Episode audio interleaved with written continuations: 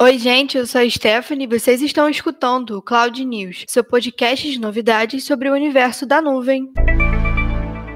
E hoje, no seu podcast de novidades sobre tecnologia e nuvem, a gente vai falar um pouco sobre as novas regras do Google sobre armazenamento, sobre a nova flexibilidade do Data Prep com BigQuery e Dataflow, e também vamos contar um pouco sobre essa parceria entre a Globo e a Google Cloud que está todo mundo comentando. Começando essa edição com uma notícia muito importante para quem usa o Google Workspace, foram anunciadas algumas mudanças nas datas e no funcionamento dos sistemas e limites. Os principais afetados por essas novas normas vão ser os perfis inativos, que poderão ser deletados caso eles não atendam aos avisos. E os usuários corporativos que ganharam uma extensão no prazo vão ter ferramentas para controlar muito melhor a utilização do espaço disponível na sua plataforma gratuita. Mas o principal atingido por essa mudança vai ser o Google Fotos, que agora terá os arquivos em alta qualidade também contando contra um limite de espaço, que nos perfis ainda é de 15 GB. Mas os clientes do Google Workspace já podem podem comemorar, porque agora vocês vão ter um pouco mais de tempo para a realização dos backups ou para o arquivamento dos seus arquivos desnecessários relacionados à plataforma. E isso não vale só para os arquivos de imagem em alta qualidade, tá? Vocês vão ter até dia 1 de junho, e os dados relacionados aos softwares de escritórios da empresa somente passarão a contar contra o limite de armazenamento em fevereiro do ano que vem. É tempo pra caramba, né? E a Google também anunciou o lançamento de uma ferramenta que indica que os administradores e os usuários de sistema sistema, façam varreduras e identifiquem os dados desnecessários que podem ser apagados ou salvos em outros meios de backup. Esse recurso vai permitir que os responsáveis tenham muito mais controle sobre a utilização desse espaço disponível, como eu havia dito, e vai ser possível que você realize algumas alterações mais rápidas, evitando problemas antes que o limite seja aplicado. Então, se você está enrolando há bastante tempo para fazer aquela faxina nos arquivos, a hora é agora, tá? Aproveitem os prazos para o backup, galera. E continuando com as novidades em ferramentas ferramentas, dessa vez para quem trabalha com banco de dados, o Google anunciou uma nova adição ao Data Trap, o Pushdown do BigQuery. Ele vai oferecer uma flexibilidade para executar alguns jobs usando o BigQuery ou o Dataflow. O Cloud Data Trap é o serviço de dados inteligente do Google Cloud para explorar, limpar e preparar visualmente dados estruturados e até mesmo os não estruturados para análise e aprendizado de máquina. Então, se você selecionar o BigQuery, o Data Trap pode determinar automaticamente se os pipelines de dados podem ser convertidos parcialmente ou totalmente utilizando uma instituição SQL do BigQuery. E todas as partes do pipeline que não podem ser executadas no BigQuery são executadas no Dataflow. Novo pushdown no BigQuery no DataTrap permite transformações de dados mais rápidas, custos otimizados e maior flexibilidade. Não é à toa que o BigQuery foi nomeado pela Forrester Wave como líder na categoria de Data Warehouse, como a gente já contou aqui no nosso episódio anterior. Ah, e a gente não pode finalizar sem comentar sobre essa nova parceria entre Globo e Google Cloud, né? O anúncio foi feito no dia 7 de abril e é uma parceria super estratégica com foco em inovação.